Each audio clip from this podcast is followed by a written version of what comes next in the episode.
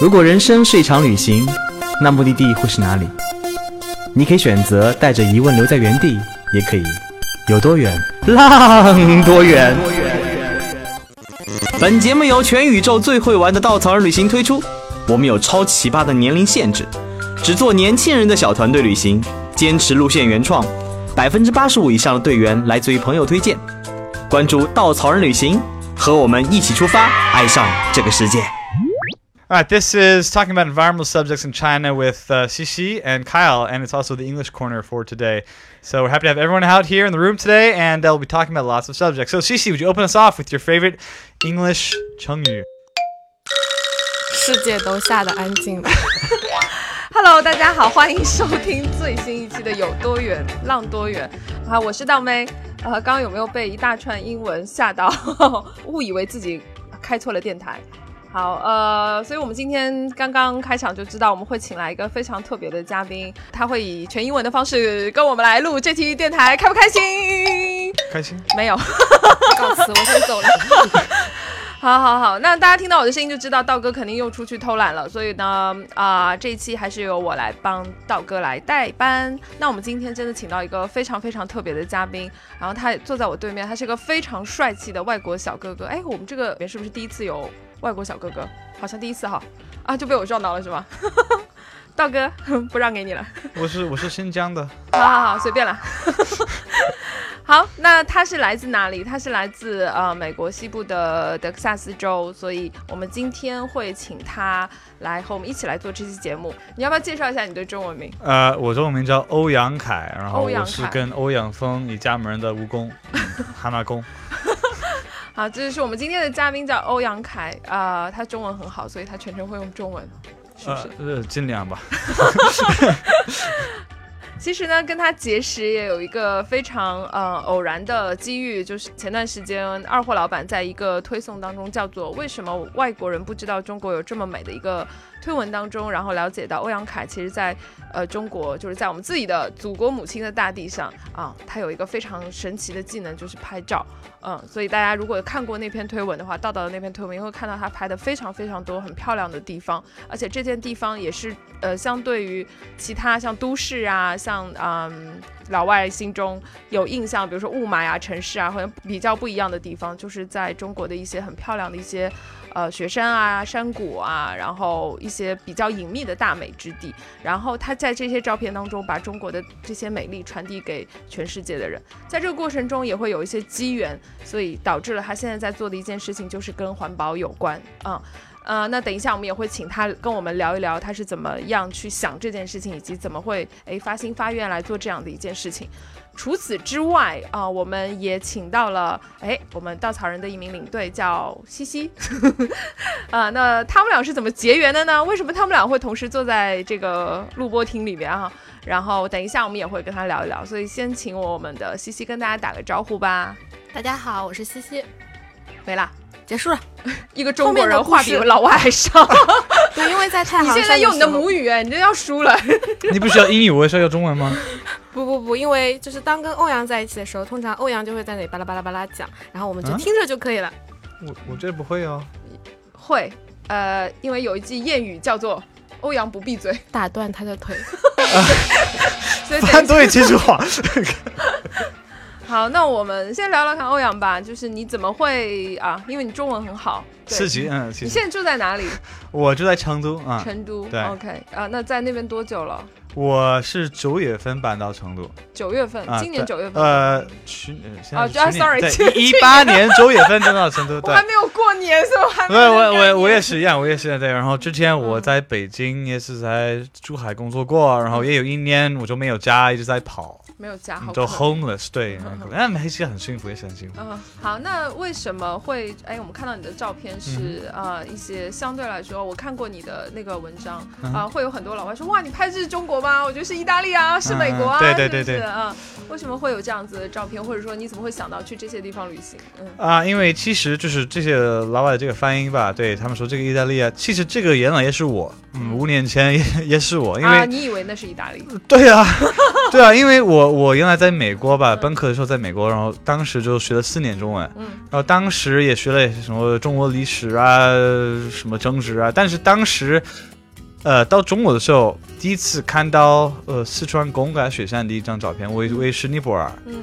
然后我就发现，虽然我又在美国专门学了四年中文，但是我还不了 解，我我我看到四川最有名的一座山，对，都不知道是什么地方。贡嘎学也以为是国外的，right？、嗯所以我当时也也也自身经历过这样一些很很吃惊的感觉，就、嗯哇，嗯中国原来有这样的地方吗？因为原来我以为中国就是，要不不是很就是雾霾的都市，那有可能是桂林那种的风格，对吧？嗯，比较呃秀丽。对对，但是原来都不知道中国这个西部都有这么呃美的地方吧？然后，呃，所以呢，我也去开始徒步的时候，把自己那些照片放在 Instagram 上，嗯然后外国人都都是这样的一个反应，我觉得这个是非常有趣，因为为什因为中国它是世界什么第三大的国家嘛，是第四大的国家差不多，什么俄罗斯、加拿大，然后美国、中国差不多，差不多。对吧？然后但是这么大的国家，经济这么这么发达，但是大家都不知道这个环境状态是怎么样，那我觉得是很很有趣的一个问题。OK Yeah 啊、那你现在可以聊聊看，你现在最喜欢中国的？你去了这么多地方，最喜欢哪里？呃，不要说城市吧，哦，因为我要说成都的一个火锅店 啊，如果不是这个的话给，我们钱赞助，不要报他的名字。啊啊，行行行，对，我要做一个你，要不要排队太长？嗯，最喜欢的地方应该是这青海年宝玉泽，年宝玉泽应该是我去过最美的地方之一吧，或者可能是最也有，反正好美，对那边我特别喜欢，对对对，你是什么时候去的年宝玉泽？我第一次去一七年夏天。我去了不止一次。啊，对，除了这一次啊，因为我第一次去是跟当地的那个年宝玉泽生态保护协会啊，然后大概待了两个星期，跟他们在他们那个村嗯。呃一起住的，然后用摄影记录他们的这个自然保护工作，嗯。然后也是自己去徒步一段时间。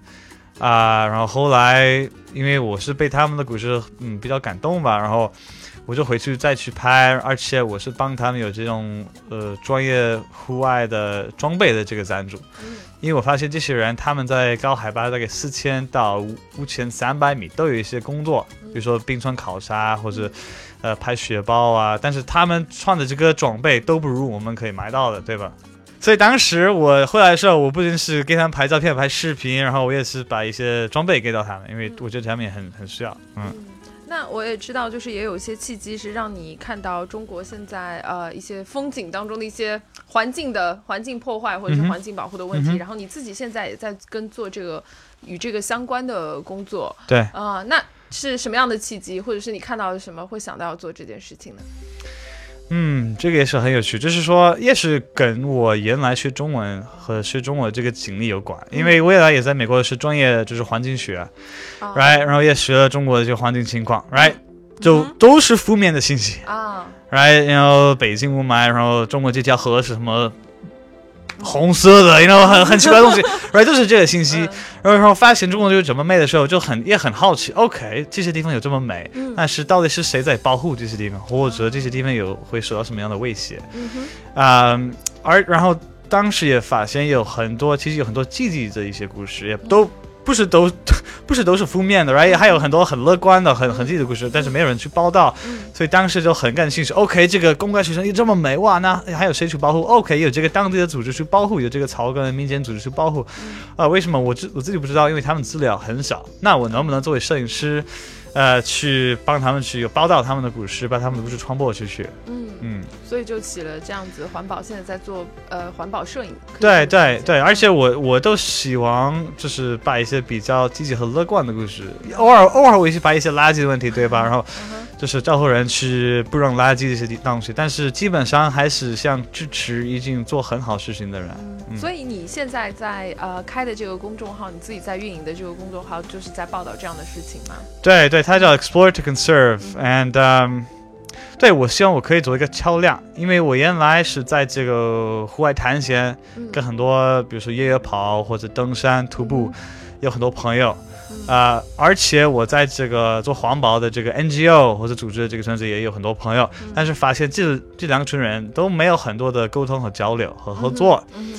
啊、然后我就希望我可以，比如说，用我这个探险方式的摄影，嗯或者这个文字文章，啊、然后但是用这个方式去报道一些跟环境有关的事情，right？So 我每次去徒步，我不仅是拍很好看的一些风景照片，而且我用这些风景的照片，呃或者路线，吸引其他的人也看到跟环保有关的信息。嗯。啊，对，一对，大概是这样的一个想法。那在这个过程中，有没有什么让你印象深刻的故事，或者是组织，或者是人，在呃这个过程中做环保摄影的过程中？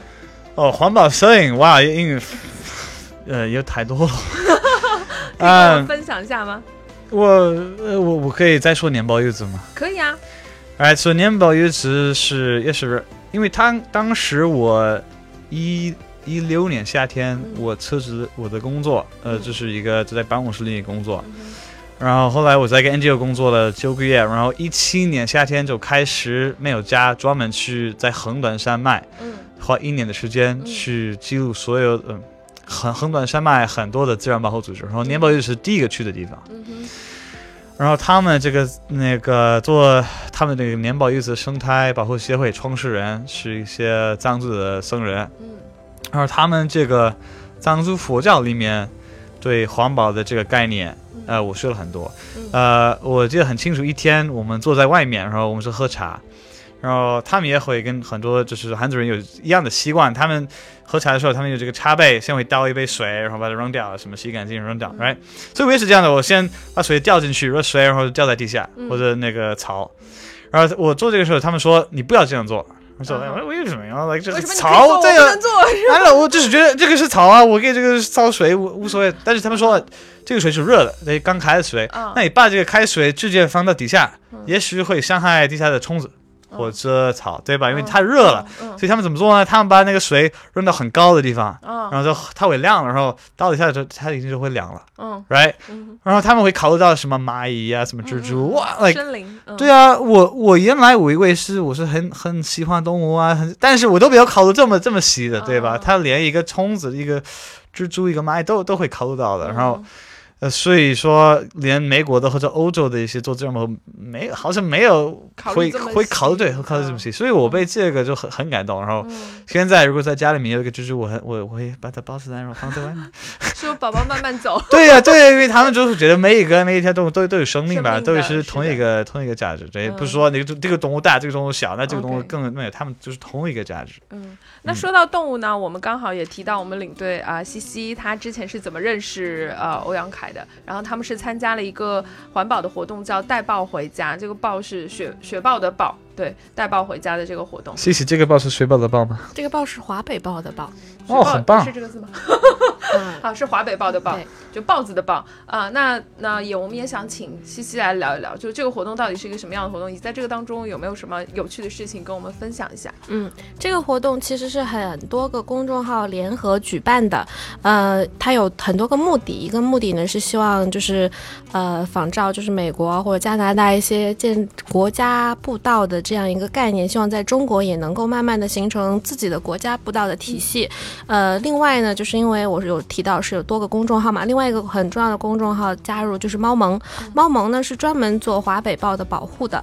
现在的状况就是说，华北豹本来呢，它的家是在北京附近的，但是很奇怪的一点是，现在华北豹只能在山西一带找到，但是北京已经找不到了。所以说，发起这个带豹回家的项目，就是希望说能够通过我们这次的勘线。我们能够慢慢的去呃探究一下，就是沿途华北豹能不能在这里生存下来，然后能不能沿着太行山慢慢的从山西回到北京。嗯所以说，呃，就是我的工作之一呢，就是在沿途去捡动物的粪便。嗯这个过程中，欧阳就给了我很多的帮助。嗯呃，因为我们每天大概走路的话，走多少公里平均？呃，大概十二十，也不知道十五到二十吧。啊、差不多二十公里的样子。那在这个过程中，其实因为我们是重装，呃，沿途只有我们四个人走，没有任何的援助，呃，那就其实压力还是蛮大的。尤其像我这种属于菜鸟级的，当然欧阳就很简单，欧阳就是每天走完二十公里就会说：“西西，我们再去跑个二十公里。”我说：“走好不送。”但是就是你要在重装的情况下完成每天可能看线二十公里的任务，同时你看到粪便你就要去捡，这个过程其实还是有一定的工作量的。那但是虽然很苦，可是也很有趣，因为我有提到欧阳走得很快，经常呢他就在前面走，我在后面走，呃，但是我的、呃没有，我觉得你你你最后也是第二第二走快的人吧。我的我的而且我们不讲速度，我们加包子，不讲我。花背包他就是因为提到了华北豹粪便嘛，啊，对，呃，粪便，粪便，你说你说粪便，不是我我我你说，对，那我们捡屎这个任务捡的是什么屎呢？对，是捡的是那个就是华北豹的它的食物，比方说它其实可能会吃小型的食肉动物，豹猫啊，或者说狍子啊，其他的这些。那呃，我们捡粪便就是说看一看能不能发现它们这些猎物的踪迹。如果说有猎物，那有可能华北豹就能够生存下来，对，它可以吃这些动物嘛。对，这是我捡的粪便的主要的目标。呃，那在这个过程中，有趣的就我还要提一下哈，就是欧阳因为走在最前面，我走在后面。绕回来，当我听到 很棒，自己圆回来，哎，我不就要受到他的干扰。哎呀，当我当我看到我粪便的时候，我就需要欧阳就是从我的背包的后侧把那个食管，对我们有那个样采样本嘛，所以说是有一个一个的小管子的，需要欧阳帮我把管子取出来做标记什么的。欧阳可能前面已经离我有两公里了，我就要在山间大吼一声“欧阳有屎”，哦欧阳就 欧阳就开始折回来，就要再就从远远的两公里外再回来 帮忙捡屎。对，这个其实很多时候是骗他的，就是因为 呃，你你看我现在的队伍对我多好，又说要打断我的腿，又是一一天天都骗我，所以 要打断他的腿，然后要骗他捡屎。呃，撑一百二十公里的时候我就很很为难所以。其实像这样子的话，那等于欧阳每天要走 double 的公里数是吗？对对对要来回跑。对对对，其实这个看线的过程中，呃，欧阳是担负了还蛮多任务的，嗯他是属于那种摄影师里最能走的，对，然后走路里面又最会拍的那种人，所以他在做我们的摄影师的同时，还要可能经常要跟队长一起走在最前面去探路啊。有的时候，因为他是外国人又可爱，就需要他去跟老乡们交流啊，所以说我们经常赋予了他非常多的工作，对，所以 对，然后还要帮我捡屎呀，对，就是一个人身兼多职。嗯，对，然后还有人说我要打断我的腿，他很介意这个梗，还教这么多事情，还有人威胁我。主要是因为欧阳就活力四射，你看他已经有这么多工作，他在每天的行进过程中嘴巴也不闲着，就路上就我们四个人嘛，在深山老林里，他可能觉得挺无聊的，就说话巴拉巴拉巴拉巴拉巴拉巴拉。没有啊，你们是玩那个什么成语接接龙啊，然后我又不能参与参参与这个游戏啊。哦，这个我们其实玩成语接龙也是因为路上就只有想听你四个人。说话吧？应该就是不可能，他完成语接龙，主要是为了让你闭嘴吧。没有没有，我们其实是为了欧阳好，我们非常真诚，因为欧阳说他的中华文化，对对对，欧阳就说他的中文水平挺好的，我们就觉得那中文水平好，我们可以测测你的成语能力啊，就是你能够四字四字的蹦成语，你一定很厉害。对，所以我们就说，那我们不如就来试试成语接龙。结果搞到最后，就是我们三个人在那里连续的说，欧阳在旁边瞪着眼睛看着我们三个，就沉默不语。我我们有的时候为了配合他，他可能就只会说那一个成语，比方说不以为然，我们就要使劲的挤，一定要把哪一个成语挤到最后一个字是不，让他能说出来不以为然。他终于成功了。这个什么意思？所以现在成语有进步吗？呃，突也没有飞猛进。哎，不错啊，还四个字，而且是成语。不用谢，不用谢，这都是我们的功劳。嗯，谢对谢谢谢谢谢。嗯，还挺好。如果那个行程没有欧阳，可能会少了很多乐趣。对对对，就嗯，是开心果，真的嗯真的真是啊。对对对，特别棒。对，一路上就是走下来，大家都特别的崇拜和喜爱欧阳。嗯嗯嗯，真的是很可爱的一个大男孩。所以啊、呃我们接着接着回来，接着回来。对，我们接着说 不然要捡屎的事情。对，欧阳对那次的活动有什么印象吗？除了被人打断腿 Yeah, 被 yeah, 人 yeah. 威胁要打断腿，说的天天都是发动，因为太可就太怕了，让你这是我的捡腿的安全。嗯，呃，我这这个活动呃很酷，因为其实这个活动呃是大概花十天的时间。嗯啊、然后我们都是来做志愿者，嗯 right？然后一般我现在不会就是花十天时间不挣钱，但是还会拍照片，因为这个是还是有这个很大的时间成本吧。但是我是很愿意过来，因为我觉得在这个民间参与环保或者这个普通人参与环保的这个活动这件事很有意义。嗯因为我们四个人都是普普遍的人，都是工作是不同的，都是来自不同的城市，但是我们都可以能够通过一个跟 NGO 的一个一个联系，呃和培训，能够通过他们做一个跟环保呃有关系还有有意义的一个一一个活动，啊、所以我就觉得很非常感兴趣，因为现在大家都讲这个 citizen science，、什么公众科学，这个也是一个很好的这个 example 啊、所以我当时就觉得这个在这个方面是很大的意义，就希望这样的活动也可以给其他的希望徒步或者希望旅行的普通人，他们可能也来，因为他们没法参加环保的活动，但是希望这个活动他们能看到之后，也可以知道，OK，我也也有机会可以参加到中国的自然保嗯，。每个人都对对对，他们他们也有这个机会，嗯。嗯嗯。那呃，既然讲到了环保，你自己在美国之前说也是学环境环境保护的是吗？嗯环境学的，然后又来中国，然后现在又在帮中国嗯做一些环境保护的事情。那呃，大家知道我们道道也是在提倡负责任的旅行，因为大家都是背包客，都会去徒步啊，去很多地方旅行，去山里，去海边。嗯那呃。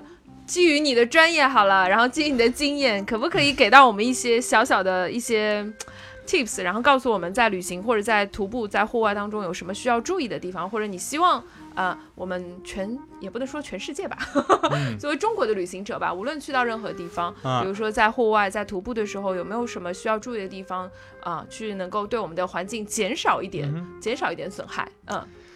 呃，谢谢你跟我待了十天的时间在山上，你你有没有学到什么？他除了使唤你捡拾，很环保啊。对，欧阳其实非常的注重环保这件事情，因为我们在出发之前要去采购，他就坚决的拒绝所有的小包装的食物。嗯对，为了因为这个，所以比方说我们要买麦片，就早上可以吃，呃，他就拒绝小包装，嗯、买了一个大包的。为了能够，但是又考虑到早餐可能是分量的嘛，他就说我们不如找一点什么小袋子，我们自己来装，但是我们不要去买那种已经分好的。对，但是最后我们有没有找到小袋子？我们说，既然你这么环保，你就自己背着吧。对自己，对这个这一大包麦片就你背着，着？对，买小的我们可能每个人背一点点，嗯，各自背几包，结果这包这包麦片就陪着欧阳从开头走到了结尾，又好像跟着他回到了北京。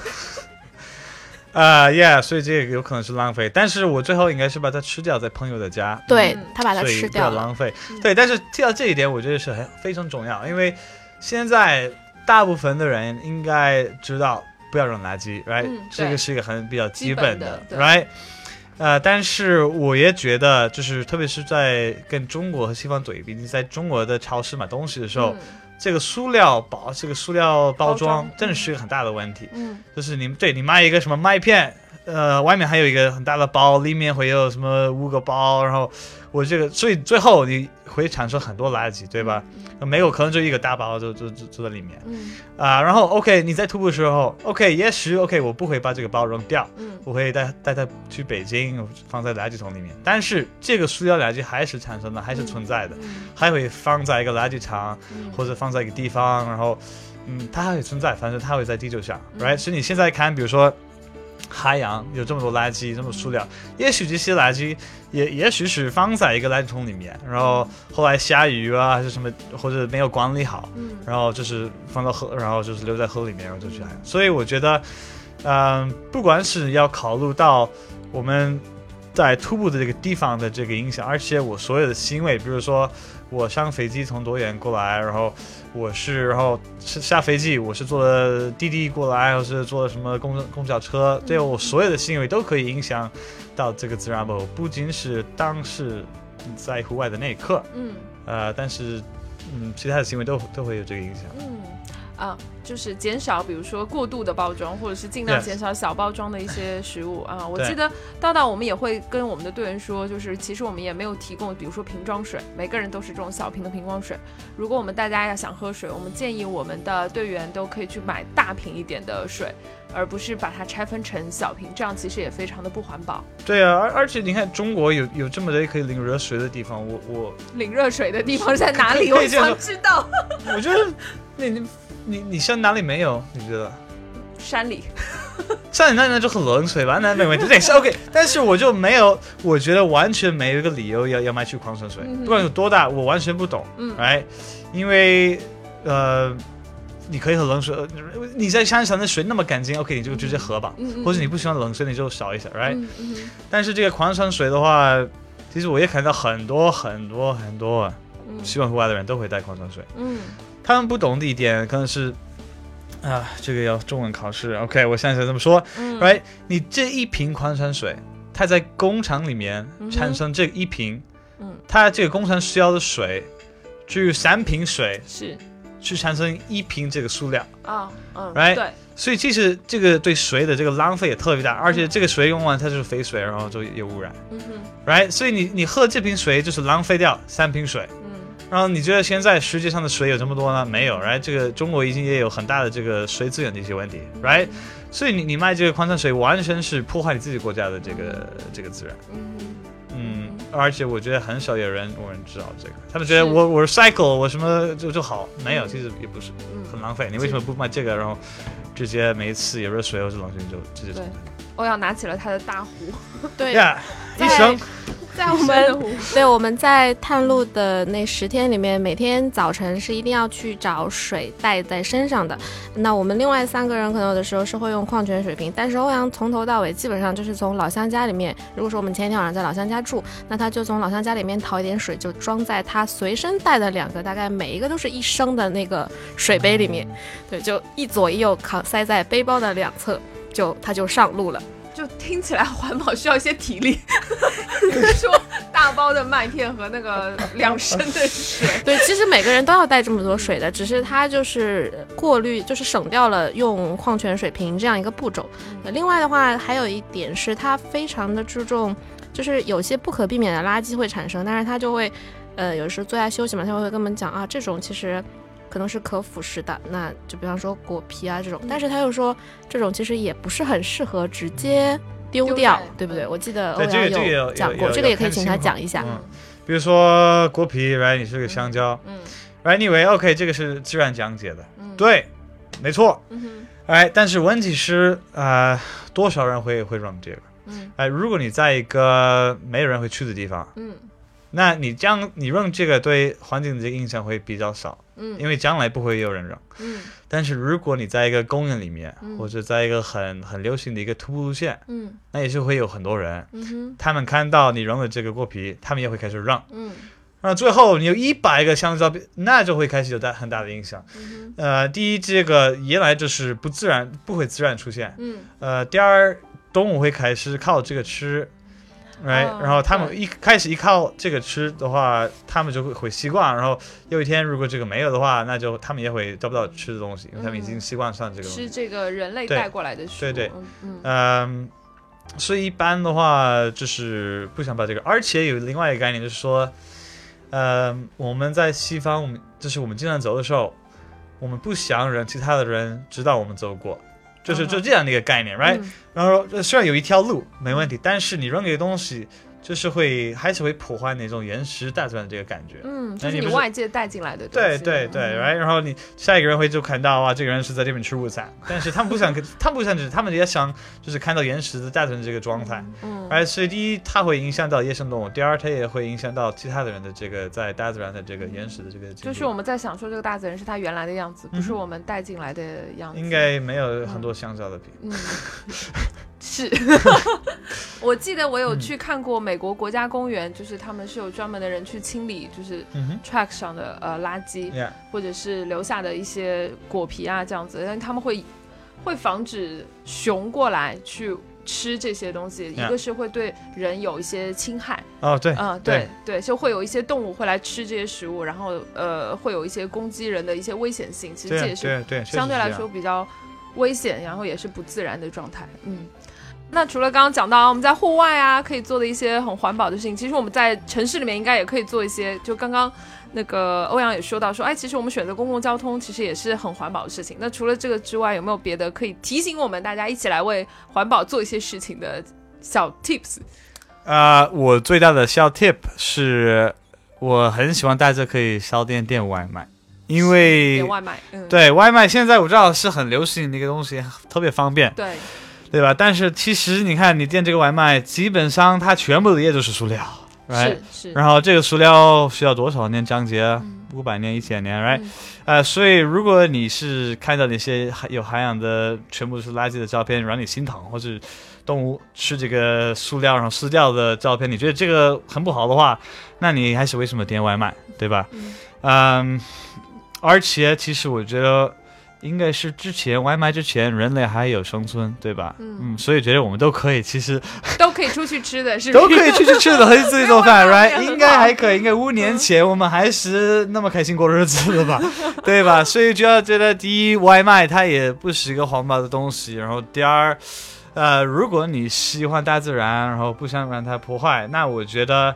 呃，OK，那你就回到五年前的一个状态，嗯你自己去去去吃饭，还是自己做菜？嗯，这个还是很实用的建议，就是我们大家可能平时点外卖图的是方便，但是很少会去想它对环境的影响哈。虽然现在 各种平台的外卖还是很方便，但是我们也就是很希望大家如果可以出门吃也挺好的，坐在餐厅里面吃也是很好的，或者是自己做一点饭也是很好的。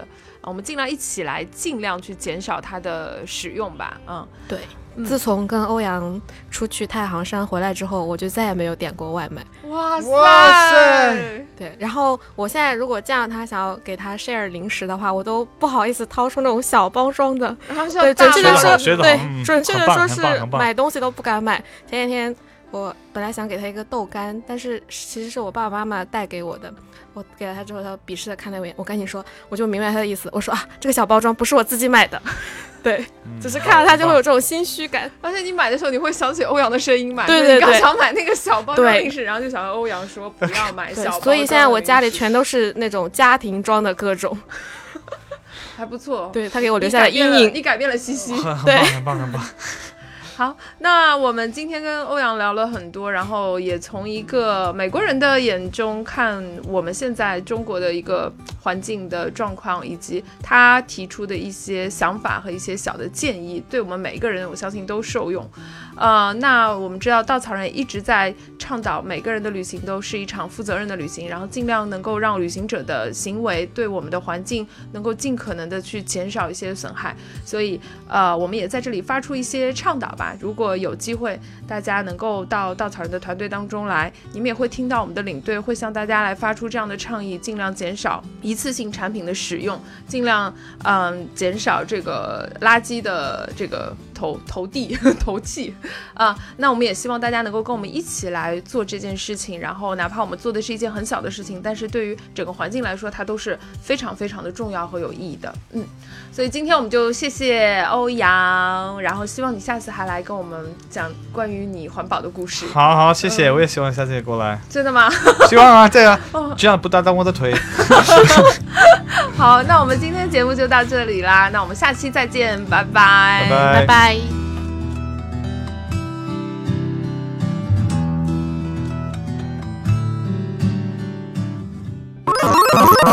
请搜索“稻草人旅行”，和我们德艺双馨、颜值出众的领队一起出发，爱上这个世界。